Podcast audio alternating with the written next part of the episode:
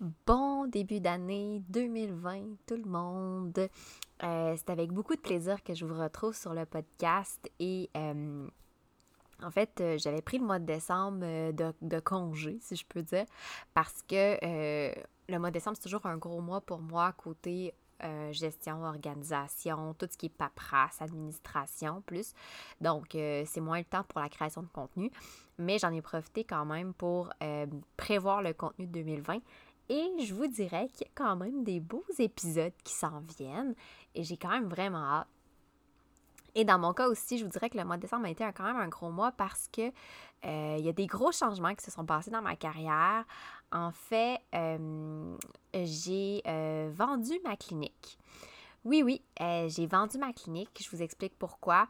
Tout simplement parce que euh, avec l'arrivée de ma fille, ben, la vie de famille, la dynamique, mes, priorités ont changé et euh, j'ai eu envie de pouvoir me consacrer davantage à la télépratique, ce qui simplifiait non seulement l'organisation à la maison, mais aussi euh, ce qui me permettait aussi d'aller développer encore plus ce créneau-là parce qu'il y avait, ça faisait quelques mois qu'il y avait plein d'aspects en lien avec la télépratique que je voulais explorer, que je voulais développer et euh, sans, vouloir rien enlever à ma clinique que j'adorais, ben, je veux pas, le temps que ça prenait gérer la clinique, c'est du temps que je pouvais pas mettre pour tous ces beaux projets-là là, qui euh, commençaient à se faire sentir de plus en plus fort.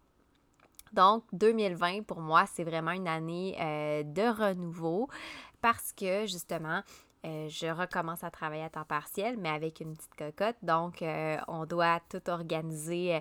la conciliation travail-famille, c'est quelque chose de nouveau dans ma vie, mais je suis vraiment contente de le faire. Puis, de le faire avec la pratique à distance, ben, ça vient me permettre de, de, de simplifier le tout, mais de pas trop brimer un peu mes disponibilités par rapport à mes clients. Donc pour moi, c'était le meilleur équilibre. D'ailleurs, euh, je vous dirais que la plupart des, épisodes prévus pour le podcast, ben, pour 2020, euh, c'est quand même un peu le même fonctionnement, c'est-à-dire que euh, vous allez avoir des épisodes thématiques en lien un peu avec les aspects globaux de la pratique en orthophonie. Vous comprendrez que là, j'ai vraiment le goût de me concentrer beaucoup sur la télépratique, mais ça reste que j'aime beaucoup aussi tout ce qui est organisation et gestion, donc vous allez en entendre parler. Euh, j'ai toujours prévu mes capsules euh, plus d'ordre scientifique, l'équivalent de peut-être une à deux par mois, donc où je vais décortiquer des articles scientifiques que je vais avoir lus pour vous.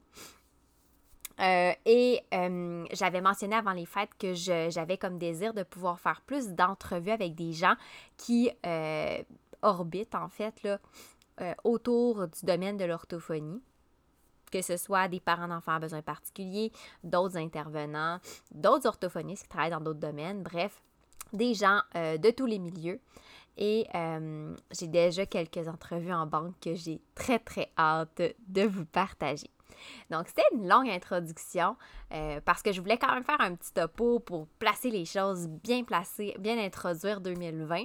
Mais là, on entre euh, dans le vif du sujet de l'épisode d'aujourd'hui qui est de mieux comprendre la télépratique. Peut-être que vous dites, ben écoute, on en parle donc bien. C'est vrai que j'en parle beaucoup, mais là, vous comprendrez, comme je viens de le dire tout, euh, tout récemment, ben c'est rendu pas mal euh, ça autour de quoi euh, se bâtit ma pratique. Donc, euh, c'est sûr que je vais lire beaucoup sur le sujet et j'ai eu l'occasion, dans le temps des fêtes, de lire un document élaboré par le Collège des médecins sur les technologies de l'information, de la communication, parce qu'il n'y a pas qu'en orthophonie qu'on utilise la télépratique de plus en plus, il y a aussi dans plein d'autres domaines, dont la médecine.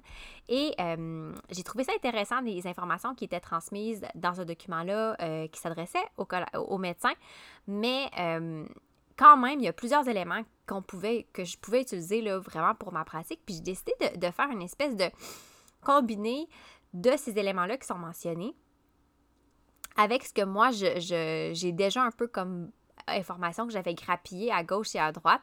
Donc, dans cet épisode-là, c'est vraiment, vous allez en apprendre un peu plus sur la télépratique en général, qu'est-ce que c'est en fait la télépratique, les technologies de l'information, de la communication, tout ce qui est en lien aussi avec le code déontologique, hein, les règles professionnelles, euh, donc les règles d'or de la télépratique. Donc on embarque un peu dans le côté plus... Euh, j'allais dire légal, mais ouais, on pourrait le dire, là. C'est ça, déontologique, professionnel. Pas seulement que vous parlez des avantages côté euh, parents euh, et professionnel en, termes de gestion de temps, mais vraiment, l'aspect un petit peu plus euh, juridique, disons-le comme ça. Donc, sans plus tarder, ah oui, c'est vrai, avant que je passe à la, au, vif du sujet, là, que j'embarque dans le sujet principal, j'ai sur mon blog un article qui est faite vraiment euh, en lien avec la télépratique où vraiment je parle des règles d'or. Donc, si ça vous tente d'aller le consulter, c'est un article qui est un petit peu complémentaire à ce dont on va parler, ce dont je vais parler dans l'épisode d'aujourd'hui. Donc, euh, je vais mettre le lien. De toute façon, je mets tout le temps les liens euh, dans la description de l'épisode pour quand je fais référence à des articles de mon blog ou d'autres sites euh, internet, d'autres ressources. Et je pourrais vous, vais vous mettre aussi le lien du document duquel je me suis inspirée pour l'épisode d'aujourd'hui. Donc là, pour vrai, sans plus tarder, on embarque dans le vif du sujet. Vous écoutez une orthophoniste en coulisses, un podcast pour les professionnels touchant de près ou de loin au langage et qui veulent mieux gérer leur pratique et comprendre les enjeux actuels reliés au développement du langage et aux apprentissages scolaires. Je suis Marie-Philippe Rodrigue, une orthophoniste québécoise propriétaire d'une clinique privée et je vous partage ici mes réflexions, mes découvertes ainsi que mes discussions avec d'autres spécialistes. Mon but? Vous aider à mieux comprendre la réalité actuelle et les enjeux qui entourent l'orthophonie et vous donner des outils afin d'optimiser votre pratique.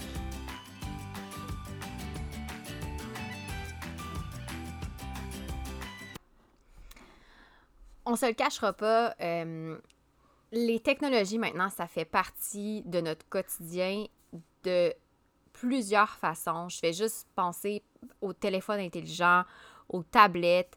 Euh, de plus en plus, même, il y a des appareils électroménagers, des appareils électroniques qui sont intelligents, euh, les télévisions aussi. Bref, on peut plus non seulement euh, vivre sans, dans le sens que ça fait partie de, de, notre entourage, de notre environnement, mais on peut pas non plus s'en passer pour plusieurs pas parce qu'on. Peut-être, oui, il y en a qui sont accros, là. Je, puis je m'inclus moi-même. Je veux dire, j'ai besoin de mon téléphone, j'ai besoin de mon ordinateur.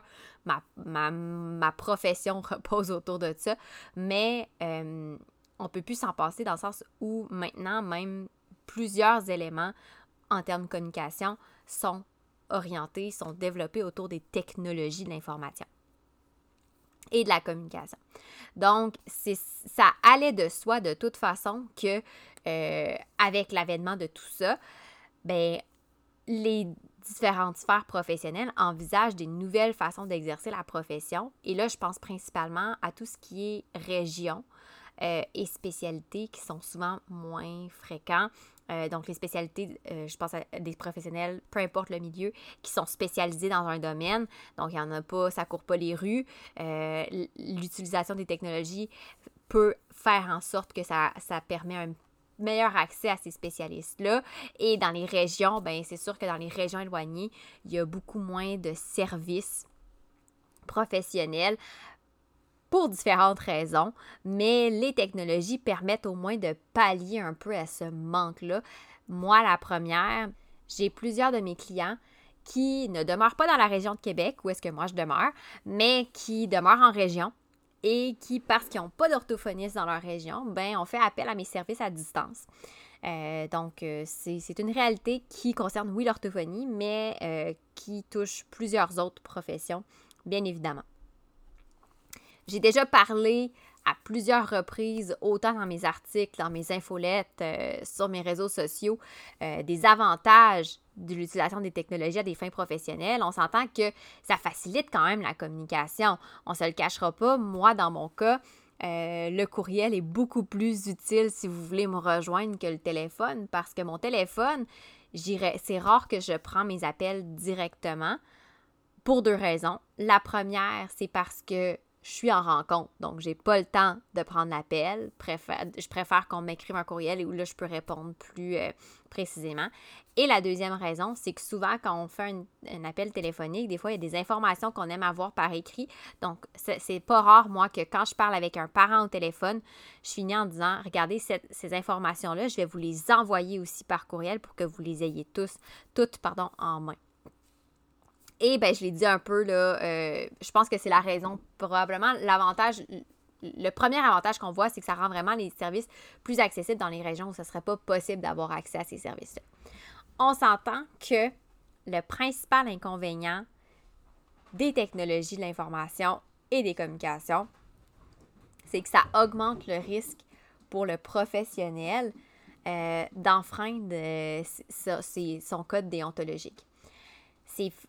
Pour différentes raisons que je vais euh, aborder plus, plus tard, mais vite, vite, là, euh, c'est facile des fois d'avoir l'impression d'avoir une proximité plus grande. Euh, je pense par exemple aux réseaux sociaux, il faut faire vraiment attention. les courriels aussi, dans le fond, il faut penser que tout ce qui est comme information qui transite sur la, pas la blogosphère, mais la webosphère, je ne sais pas si ça se dit ben, c'est des informations qui peuvent être interceptées. Donc, il faut vraiment être doublement prudent. Et un des aspects importants de notre, euh, de notre, notre, code en tant que professionnel, notre code déontologique, ben, c'est de respecter le secret professionnel. Donc, c'est ça qu'il faut, euh, c'est à quoi il faut porter une attention particulière. Je vous le cacherai pas que moi, j'adore la télépratique. Je l'ai dit d'entrée de jeu, ma, ma pratique au complet est basée sur ce modèle d'intervention. Mais c'est quand même important en tant que professionnel de peser les avantages et les inconvénients pour avoir vraiment le meilleur équilibre selon les circonstances, à la fois pour nous en tant que professionnels, mais pour nos clients euh, potentiels et actuels. La télépratique, là, juste vite, vite, là, si on veut euh, se démêler en termes de définition. Par télépratique, qu'est-ce que j'entends? Là, c'est sûr que probablement que vous, avez en tête le professionnel qui intervient à distance directement avec le client selon un principe, par exemple, Skype, par visioconférence. Bien, ça, c'est ce qu'on appelle la téléconsultation. Fait que ça, c'est vraiment le, le classique. Donc, une consultation qui met en relation le client puis le professionnel de la santé à distance, tout simplement. Mais il y a d'autres aspects de la télépratique euh, qui sont utilisés puis qu'on, pour lesquels on est un petit peu moins au courant, mais qui sont tout aussi euh, utiles et pertinents. Euh, il y a la téléexpertise.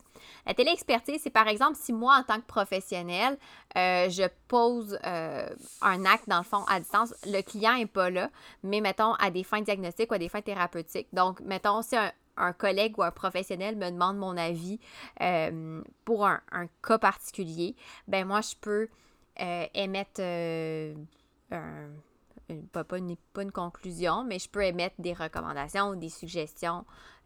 donc, ça, c'est une téléexpertise. Donc, on sollicite mon avis en tant qu'expert. la télésurveillance, en fait, ça pourrait être, par exemple, je sais que si je me trompe pas, je crois que c'est à Sainte-Justine. Mais là, je veux vraiment pas parler à travers mon chapeau. Fait que si vous savez de quoi je parle, euh, écrivez-moi. Mais je sais que il y a un système qui avait été mis en place. on pourrait parler de télésurveillance où pour faciliter l'accès aux services en orthophonie, les parents devaient remplir eux-mêmes euh, des questionnaires, donc recueillir eux-mêmes les données cliniques qui étaient transmises par iPad, en tout cas par un logiciel.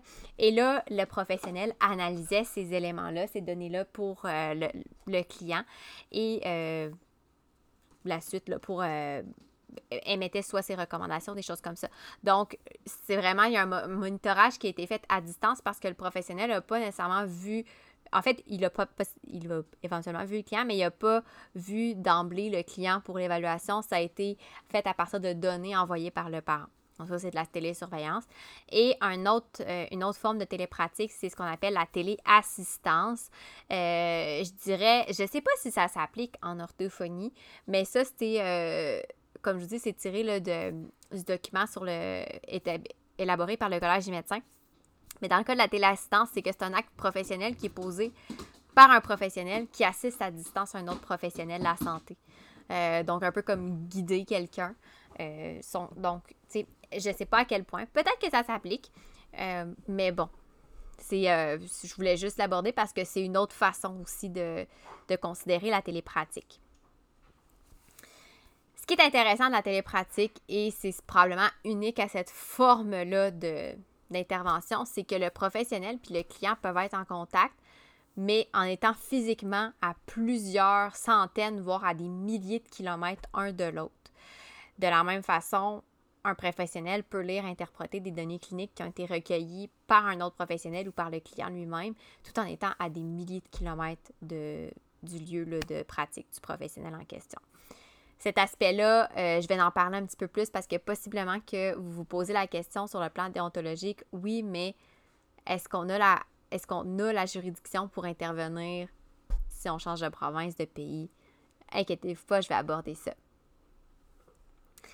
Euh, dans le fond, ce qui est important à, retenir aussi, c'est que euh, la plupart des, aspects de la télépratique se font par visioconférence. On s'entend, hein?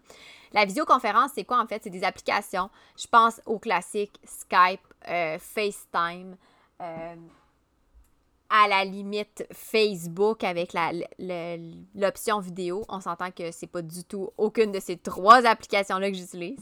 Mais bref, c'est juste pour que vous ayez en tête un peu le, portrait. Donc, c'est des applications qui permettent aux professionnels d'effectuer à distance, mais aussi en temps réel, une, une consultation avec le client fait que via une transmission de son et d'image, tout simplement. Et bien, c'est sûr que la visioconférence, ça améliore vraiment l'accessibilité au service, surtout en région éloignée. Puis maintenant, avec la technologie qu'on a qui est tellement évoluée, développée, ben c'est facile d'avoir accès euh, à, à cette technologie-là. C'est facile d'avoir des logiciels qui sont super, euh, tu sais, qu'il n'y a pas de décalage, il n'y a pas de bug. Donc, des logiciels qui sont sur la coche, si je peux dire. Euh, des applications aussi là, euh, conviviales qui sont accessibles. On n'a pas besoin d'avoir un système sécurisé qui est associé au CIUS ou des choses comme ça. Il y a déjà des applications qui sont offertes, qui sont elles-mêmes sécurisées. Euh, et la plupart des gens maintenant, dans les maisons, ont tous au moins un ordinateur. tablette, téléphone intelligent. Donc, c'est rendu vraiment accessible la visioconférence. Comme je l'ai dit, par contre, c'est sûr que j'ai parlé de Skype, Facebook, FaceTime. C'est aucune des trois que j'utilise parce que effectivement, c'est bien beau la technologie, mais on s'entend qu'il faut qu'elle soit sécurisée. Euh, c'est vraiment important que peu importe l'application qu'on utilise, on s'assure que c'est sécuritaire, puis que ça permet que la, consultation se déroule dans un environnement où la confidentialité de tous les échanges va être protégée. Donc, euh, d'où le respect du code déontologique. Donc, c'est pas parce que, mettons, je déciderais de faire mes interventions sur Facebook, c'est pas parce que je suis toute seule dans ma maison, à distance, et que mon client est tout seul dans sa maison, que notre échange est forcément euh, protégé et fait dans la confidentialité. On ne sait pas qu'est-ce que le serveur peut aller chercher comme information sur la rencontre, sur ce qui aura été discuté, dit, euh, dévoilé, divulgué, peu importe. Donc, c'est sûr que je vous dirais, euh, c'est pas. les applications comme Skype et FaceTime ne sont pas nécessairement proscrites, mais il faut les utiliser avec beaucoup, beaucoup de prudence et euh, s'assurer que. Euh, des limites, en fait. Il faut connaître les limites de sécurité de ces applications-là pour savoir comment et pourquoi on pourrait les utiliser. Parce que possiblement que vous allez pouvoir utiliser différentes applications selon vos besoins, selon votre façon de travailler. Ça m'amène au fameux code déontologique, donc la télépratique et le code déontologique. C'est pas, comme je vous disais, c'est pas parce qu'on a un écran d'ordinateur, parce qu'on est toute seule chez nous, puis qu'il n'y a personne d'autre pour nous entendre, qu'on n'est pas moins soumis aux mêmes règles professionnel que notre ordre nous dicte.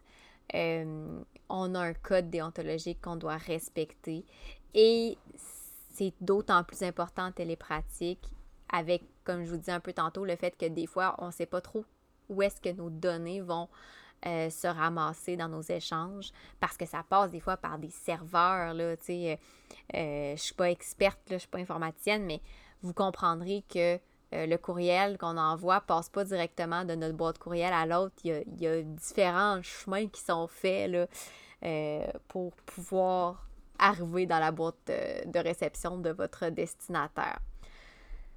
Première chose, parce que j'ai parlé des territoires tantôt, hein, parce que la télépratique, c'est de pratiquer à distance. Donc, le professionnel peut être à un endroit X et le client à un endroit Y et la, la, la rencontre a lieu quand même. Et là, c'est de savoir, OK, les règles, comment ça s'applique? Parce que si moi, je suis membre de l'Ordre des orthophonistes et audiologistes du Québec et que j'ai un client en Ontario, comment ça fonctionne? Est-ce que euh, c'est qu'est-ce qui. Je suis sous quelle juridiction, en fait?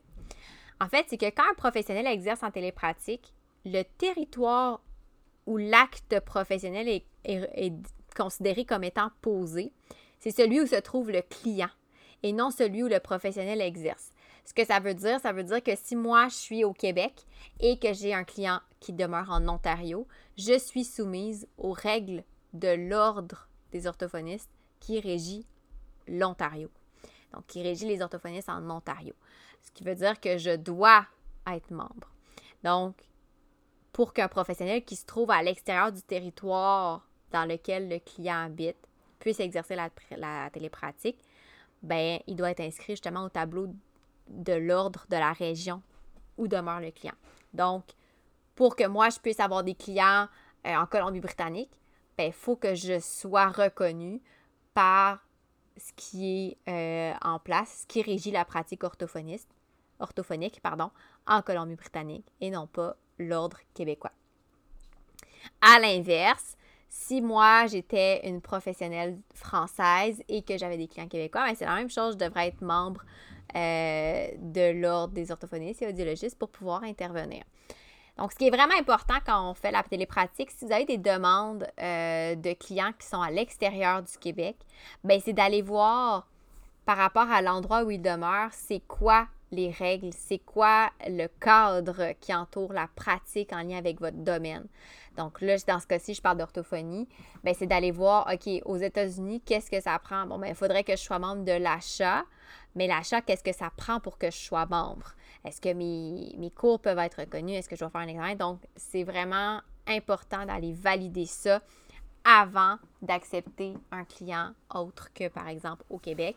Dans le cas où euh, vous êtes québécois et vous travaillez au Québec, on s'entend, si vous êtes euh, euh, en France ou en Belgique, ben là, c'est en lien avec votre, votre région.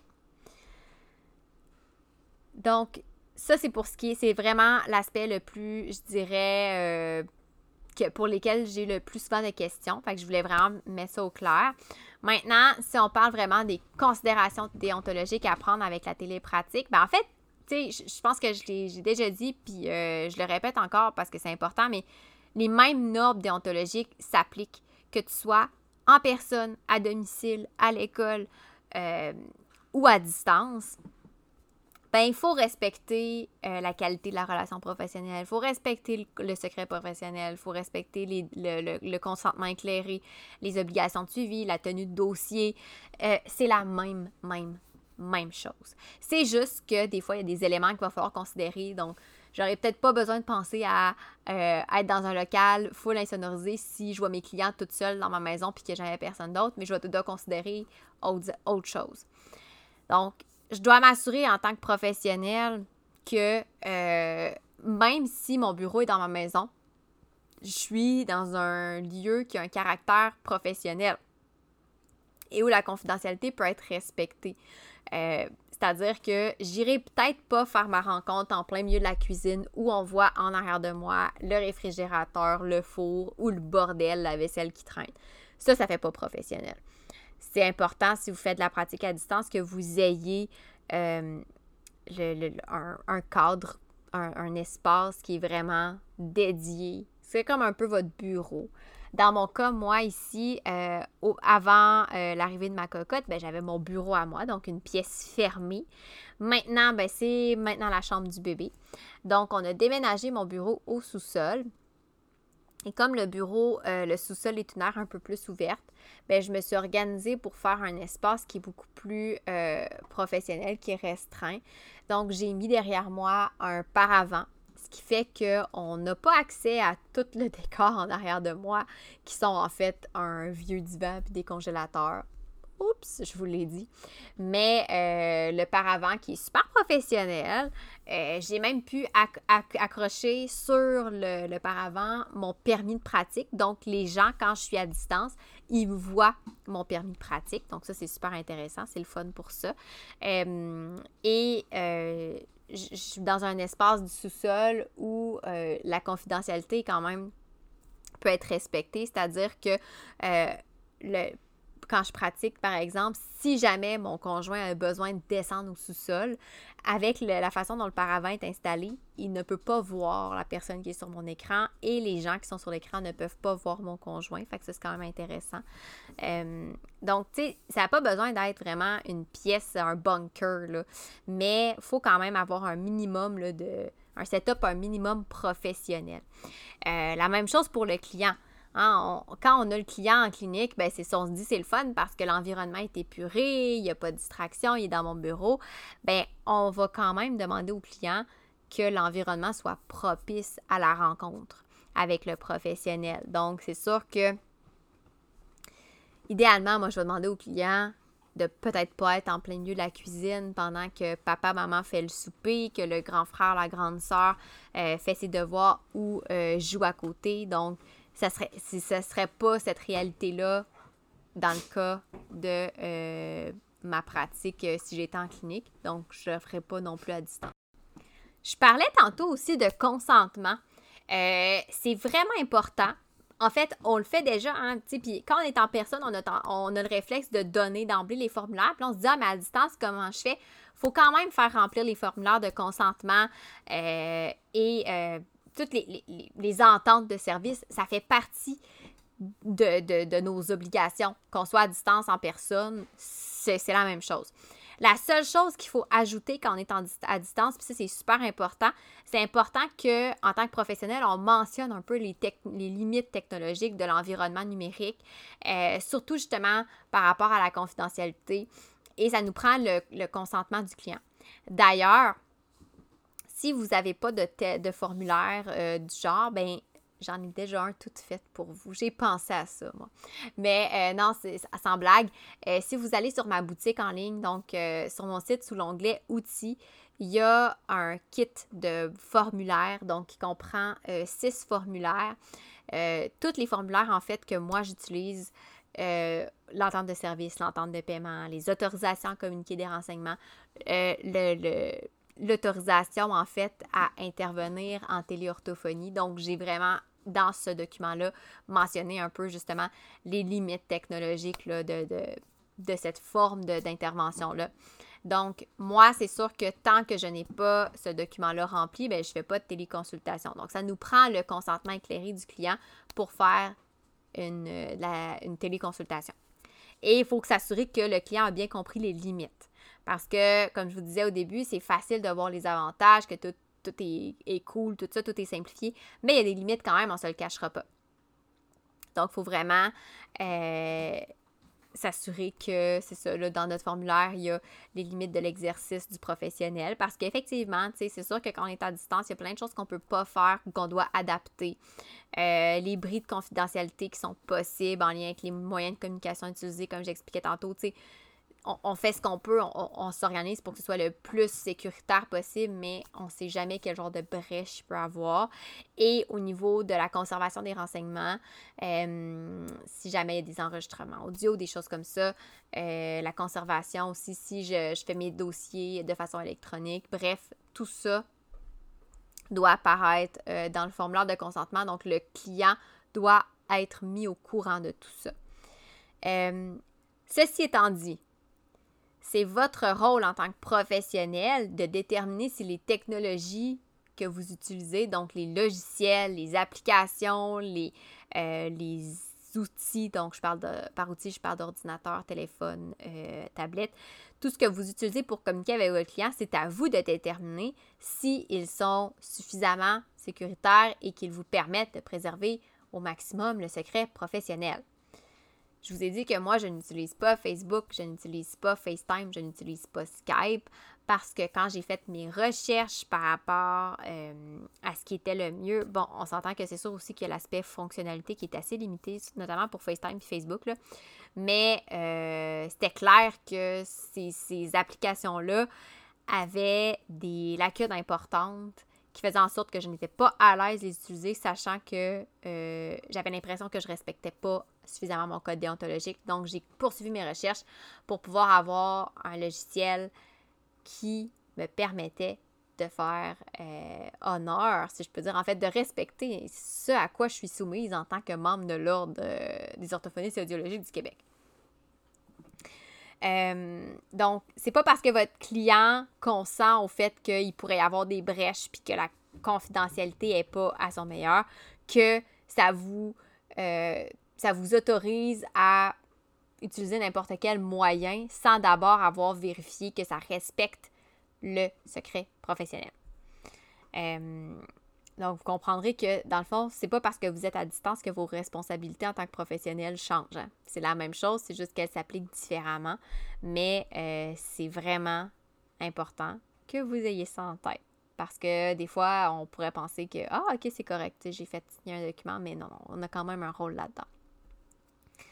Euh, donc, informez-vous adéquatement, fouillez. Euh, si vous êtes capable aussi d'aller chercher de l'aide de quelqu'un qui fait déjà de la pratique à distance, qui pourrait vous transmettre aussi les, outils qu'il utilise, bien, ça vous éviterait tout ce temps-là de, recherche. Euh, moi, c'est ce que j'ai fait quand j'ai commencé ma pratique. J'avais fait un peu de recherche, mais je suis allée chercher aussi des outils. À ce moment-là, la personne, c'était une conseillère en orientation, donc qui avait fait des recherches pour trouver ce qui était le plus sécuritaire. Euh, j'avais utilisé un premier logiciel qui s'appelait WebEx, qui était quand même bien. Euh, mais finalement, il y avait des éléments qui me, plaisaient moins. Donc là, de mon côté, j'ai poursuivi mes recherches pour trouver un logiciel qui euh, me convenait plus. Et maintenant, ben, j'utilise Zoom. Donc, c'est quand même important, là, si vous êtes un professionnel et que ça vous intéresse, de faire ces recherches-là. Ou sinon, d'aller chercher euh, l'aide, le support, d'aller chercher une guidance auprès d'un professionnel qui a déjà une expertise en télépratique. Euh, si jamais ça vous tente de faire affaire avec moi, ben c'est sûr que je serais toujours contente. Euh, vous avez juste à m'écrire, ça me fait plaisir d'échanger avec vous à ce sujet. J'adore ça en fait. Ça, c'est les aspects plus globaux. ben, en fait, plus, je vous dirais, quand je parlais là, de juridique, de légaux, pas légaux, les jeux, mais légal. Le, le, le, pluriel de légal. Euh, bref, c'est ça, c'est les aspects un petit peu plus euh, techniques. Mais il y a quand même d'autres éléments qui sont importants à considérer en tant que professionnel. Premièrement, j'en ai parlé un peu d'entrée de jeu, mais c'est que des fois, quand on est, on est avec les, réseaux sociaux notamment, on a tendance des fois à euh, en dire beaucoup sur notre vie personnelle. Donc, c'est important de faire la distinction entre sa vie professionnelle puis sa vie privée quand on utilise les technologies de l'information. Je dis pas de ne rien dévoiler parce que c'est sûr que si vous êtes seulement dans le professionnel, ben vous allez peut-être à la limite paraître froid et distant, puis les gens vont dire ben coudon, ça m'intéresse pas de faire affaire avec cette personne-là. Euh, moi-même, j'utilise Instagram quasi quotidiennement, puis je mets des, aspects de ma vie personnelle euh, sur mon Facebook, pas, mon Facebook, mais sur mon profil Instagram professionnel. Par contre, euh, il y a des limites où je ne vais pas. Par exemple, c'est sûr que, tu sais, l'autre fois, j'ai parlé que j'adore manger des biscuits Pittsburgh. Tu sais, je veux dire, ça, c'est un fait cocasse comme un autre.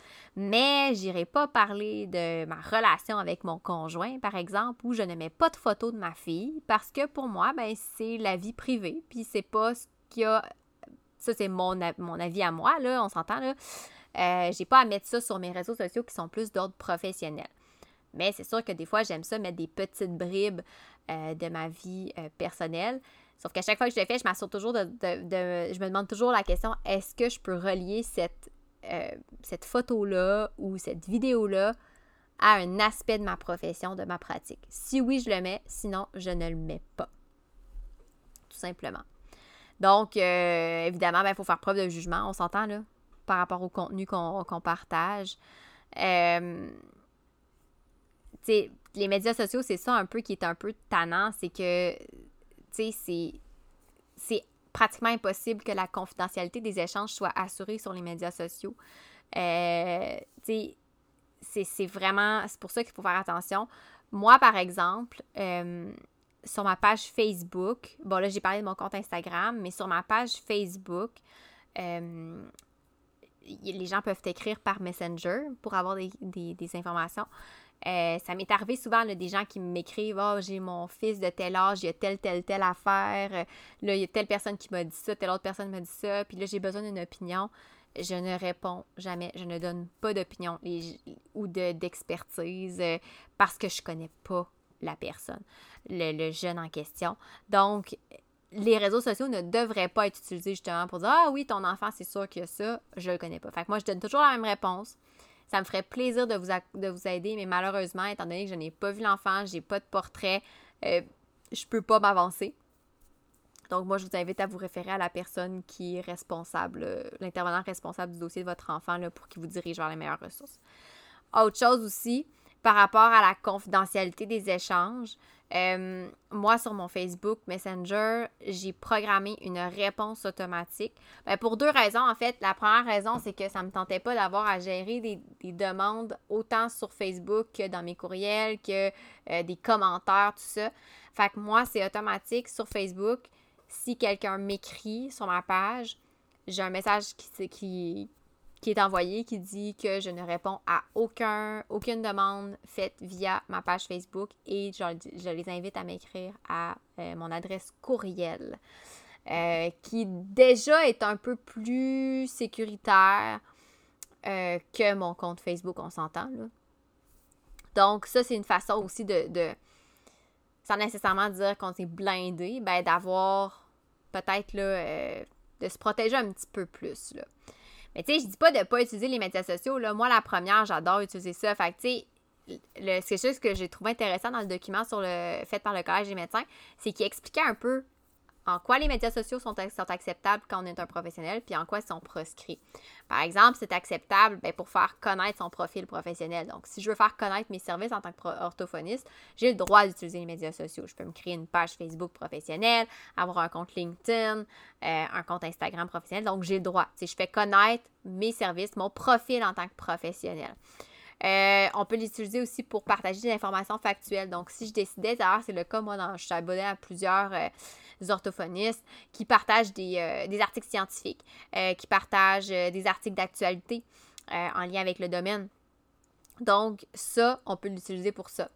ça pourrait être aussi, je dis, ça, je parle de, de façon plus globale, mais ça pourrait être aussi un changement dans les horaires, dans les heures d'ouverture de votre clinique ou de peu importe, euh, annoncer des vacances, euh, tout ça, ça, c'est très correct de les utiliser.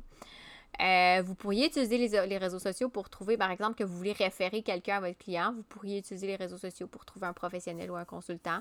juste utiliser les sites web, je veux dire, il n'y a pas. En tout cas, je sais pas pour vous, mais moi, personnellement, un bottin téléphonique, je me rappelle pas ça fait combien d'années que j'ai vu ça dans mon bureau, dans ma maison.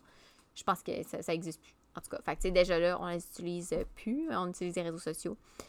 Euh, on peut diffuser quand même des informations en lien avec notre domaine d'expertise. Donc, comme je vous dis, si vous voyez des articles intéressants euh, qui permettent un peu de mettre en lumière votre, pratique, ben, vous pouvez les partager. On peut faire de la formation continue même avec les médias sociaux. Ça, je trouve ça intéressant. Euh, c'est un peu ce que je fais avec le podcast. C'est la formation continue. Je vous transmets l'information euh, que vous consommez euh, pour euh, vous garder à jour, pour... donc ça, c'est, je pense à ma chaîne YouTube que j'avais avant. C'est la même chose. Donc, c'est sûr qu'il faut faire attention. On s'entend que jamais je, ne, je ne vais présenter des cas cliniques. Hein? On ne présentera pas de cas cliniques sur les réseaux sociaux. Euh, on peut, euh, ou si on le fait, c'est des cas qui vont être falsifiés euh, pour faire en sorte que la personne ne soit pas reconnaissable. Mais on peut le faire. faire ce qu'on peut faire, c'est pas présenter des cas cliniques. en fait, ce qu'on peut présenter des cas cliniques, vous comprenez, mais pas les cas réels. OK? Les cas modifiés. c'est sûr, une des raisons pourquoi c'est proscrit les réseaux sociaux, ben, c'est tout ce qui est de faire, euh, de publier nos résultats, nos analyses, euh, tout ce qui est vraiment associé à nos clients, ça c'est non. Euh, moi, dans le temps, je me dis, ah, ça va de soi, mais s'ils le disent, c'est possiblement parce qu'il y en a qui l'ont fait, je sais pas. Euh, des fois, peut-être dans des commentaires aussi, tout simplement. Ce n'est pas nécessairement un post que quelqu'un a fait, mais c'est un commentaire, une réponse à un post, puis qu'on donne une information qu'on ne devrait pas donner. Euh, c'est sûr que tout ce qui est justement de diffuser des informations puis des images spécifiques d'un client, au sujet d'un client, on le fait pas. Euh, super, super important. Puis moi, c'est vraiment important de ne pas accepter des demandes d'amitié de clients dans vos comptes personnels. Euh, je donne l'exemple. Je sais qu'il y a beaucoup de personnes sur Instagram qui. Euh, et là, ça n'a pas rapport avec l'orthophonie, c'est d'autres types de, professions euh, complètement dans des, dans des secteurs complètement différents. Mais il y a beaucoup de personnes qui, à un moment donné, se sont dit Hey, je vais fusionner mon Facebook, mon Instagram, pardon, personnel avec mon Instagram professionnel. Ça va être moins compliqué à gérer. Je vais n'avoir qu'une seule. qu'un seul profil. Que je vais partager des photos de mes enfants, mais aussi euh, mon souper du samedi soir, puis en même temps expliquer mes services, tout ça. Personnellement, moi, c'est quelque chose que je ne je n'ai jamais voulu faire. Donc, ça que ça veut dire, ça veut dire que, mettons, sur Instagram, j'ai mon compte professionnel qui est public, qui est ouvert à tous, ou sur lequel je mets les informations un peu que j'ai mentionnées avant, donc tout ce qui est en lien avec ma pratique. Des fois, des petites, euh, des petites euh, tranches de vie. Puis j'ai un Instagram personnel, privé, que euh, les gens ne peuvent pas voir sauf s'ils sont abonnés. Puis ça, là-dessus, là, je vais. c'est plus mes amis qui me suivent là-dessus. Puis là, je vais me permettre de mettre plus des, affaires en lien avec justement soit mes chiens, euh, ma fille, euh, des choses comme ça. Donc, c'est la même chose aussi avec mon compte Facebook. J'ai une page professionnelle, puis mon compte Facebook personnel, ça m'est déjà arrivé des parents qui m'ont fait des demandes d'amitié. Je les ai toujours refusées. et j'avais même changer un peu mon nom Facebook parce que je veux, je veux être difficile à trouver. Puis je pense que ça fonctionne parce qu'à chaque fois que quelqu'un peut me taguer sur des, commentaires, des choses comme ça, ça a l'air que c'est bien compliqué de me taguer. Ben tant mieux, ça fait bien mon affaire, ça veut dire que j'ai réussi. Donc, il euh, faut faire attention. Parce que je sais que ce qui arrive, c'est qu'il y a des gens qui vont, ben peut-être moins euh, dans, quand on est plus habitué avec la technologie, mais ceux qui sont moins, moins habitués, puis qui arrivent là-dessus, des fois, au lieu de se créer une page professionnelle, vont se créer un compte Facebook régulier, qui est en fait leur compte personnel. Puis là, ils acceptent tout le monde, tout le monde. Fait que ça devient un peu comme un mélange de ta vie personnelle avec ta vie professionnelle. Bref, moi, je trouve que c'est important de séparer les deux aussi. Là. Fait que c'est pas... Oui, il y, a un aspect déontologique, un aspect professionnel euh, en lien avec notre code d'éthique, mais je trouve que pour je sais pas, je me semble, je trouve que justement, là, tant qu'à parler de professionnalisme, je, me dis... Euh, je me verrais pas là vous publier euh, qu'est-ce que je mange pour déjeuner euh, sur mon Instagram par exemple. Ou si je le fais, il va y avoir de quoi en lien avec l'orthophonie. fait que c'est un peu ça là euh, qu'il faut considérer avec les fameux réseaux sociaux.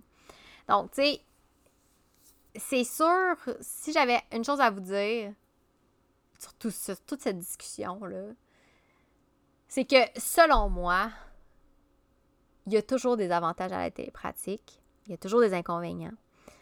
Et j'en avais déjà parlé dans un épisode précédent où je parlais euh, de la pratique privée, où j'expliquais qu'il y a une espèce de balance décisionnelle.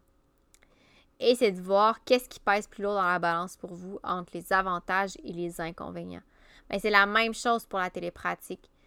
Est-ce que les avantages de la télépratique, donc le fait que ça vous fait une plus grande flexibilité en termes d'horaire, en termes de lieu de pratique, en termes de, d'accès aux clients, par exemple, euh, est-ce que ces avantages-là pèsent plus lourd dans votre balance décisionnelle que les inconvénients qui sont de je dois m'assurer que mon consentement, j'ai un autre formulaire de consentement éclairé en lien avec la télépratique. Euh, je dois adapter aussi mes outils pour la télépratique. Euh, je dois faire des recherches pour m'assurer que tout ce qui est confidentialité est respecté. Donc, c'est de savoir un petit peu qu'est-ce qui, vous, pour vous, pèse le plus dans votre balance décisionnelle. Euh, moi, personnellement, j'ai trouvé ça intéressant de faire ces recherches-là puis de m'informer le plus possible pour avoir une pratique à distance qui est la plus professionnelle possible et qui respecte au maximum ce que nous dicte, ce que me dicte en fait mon ordre professionnel. Euh, mais je sais que pour d'autres personnes, ça serait euh, beaucoup trop lourd, puis dire, hey, ça, ça, ça, j'ai pas le goût d'innover. Là, moi, je vais rester en clinique, puis ça va être parfait. J'ai déjà toutes mes balises, j'ai pas à me poser de questions, dire, OK, là, est-ce que je dépasse la ligne ou pas? Donc, c'est propre à chacun. Je pense qu'avec l'épisode d'aujourd'hui, je vous ai quand même transmis suffisamment d'informations pour vous, euh, ben, vous aider à vous poser, en fait. Si vous hésitiez à faire à partir en télépratique, est-ce que tout ce que je vous ai dit, cette espèce de reality check, vous a fait un peu déchanter? Ou vous dites non, non, c'est cool, regarde, euh, je m'embarque. Ce qui est quand même cool maintenant, c'est que c'est pas quelque c'est plus quelque chose de nouveau la télépratique. Je pense que c'est comme ça fait partie du quotidien. Puis quand c'est rendu que les, euh, les ordres qui régissent les différentes professions se penchent sur la question, c'est parce que c'est comme rendu un incontournable. On peut plus on peut plus imaginer pratiquer sans la technologie de l'information et des communications. Donc, tu sais, l'avantage maintenant, c'est que si vous décidez demain matin de bâtir une pratique à distance, bien, vous allez sûrement trouver facilement des ressources, que ce soit euh, écrit, donc euh, des textes, des livres, des articles, que ce soit des vidéos, que ce soit même des, mentors, euh, des coachs qui vont vous aider puis vous diriger dans l'organisation puis la mise sur pied de votre pratique à distance. Donc, ça fait évidemment, moi je trouve en tout cas que ça fait en sorte que les inconvénients sont un petit peu moins lourds parce que vous avez accès à quelqu'un ou à des ouvrages qui peuvent déjà vous donner beaucoup d'informations sans que vous ayez à faire super gros des recherches euh, qui vont vous gruger tout votre temps et toute votre énergie. Puis quand vous vous allez dire, hey, sérieux, ça vaut-tu vraiment la peine? Si vous êtes orthophoniste ou orthopédagogue puis que la télépratique, ça vous intéresse, puis vous dites, OK, ouais, je comprends tous les enjeux, euh, je vois les avantages, mais là où je suis bloquée, c'est que je ne sais pas comment je peux adapter ma pratique à moi en lien avec mes clients, euh, comment je peux adapter mes évaluations, mes interventions pour que ce soit efficace à distance et que euh, ben de un, que je continue de pratiquer, comme que je me sente en contrôle de ma pratique. Ben ça, si vous posez ces questions-là, moi, ça me fait vraiment plaisir de vous outiller là-dessus. C'est vraiment mon dada. Il euh, n'y a pas une journée qui passe sans que je fouille sur Internet, voir c'est quoi les ressources qu'on peut utiliser. Et en ayant ces informations-là en lien avec le code déontologique, ben, ça fait qu'on a un œil beaucoup plus critique. En tout cas, dans mon cas, j'ai un œil beaucoup plus critique sur ce que je choisis pour intervenir auprès de mes clients. Donc, sur ce, je vous invite à aller consulter euh, l'article de blog que j'ai fait au sujet de la télépratique. Donc, les règles d'or de la télépratique, ça résume un petit peu de façon beaucoup plus globale ce dont j'ai parlé aujourd'hui dans l'épisode. Euh, sinon, vous pouvez aussi euh, me contacter si ça vous intéresse vraiment d'approfondir votre pratique, puis aussi d'adapter ça pour que vous puissiez avoir de plus en plus de clients à distance, que, bah, que ce soit pour en faire pour le plaisir à temps partiel, euh, que ce soit pour euh, faire une pratique comme moi qui va être basée exclusivement là-dessus. Euh, bref, ou même juste pour vous dépanner une fois de temps en temps. Ça va me faire plaisir. Vous avez simplement qu'à vous rendre sur mon site web le www.mariephilippeorthophoniste.ca et remplir la demande de contact. Ça va me faire un grand, grand, grand plaisir d'échanger avec vous et de vous accompagner vers la, j'allais dire l'informatisation de votre pratique, ça se dit-tu? Bon, on va dire que ça se dit. Et sur ce, je vous dis euh, à très bientôt pour un prochain épisode de Une orthophoniste en coulisses. Pour en apprendre plus sur les coulisses de l'orthophonie et sur mes projets, je vous invite à me suivre sur mes réseaux sociaux mentionnés dans la description de l'épisode. Pour mes services de mentorat et voir les outils disponibles sur ma boutique en ligne, rendez-vous au www www.mariephilippeorthophoniste.ca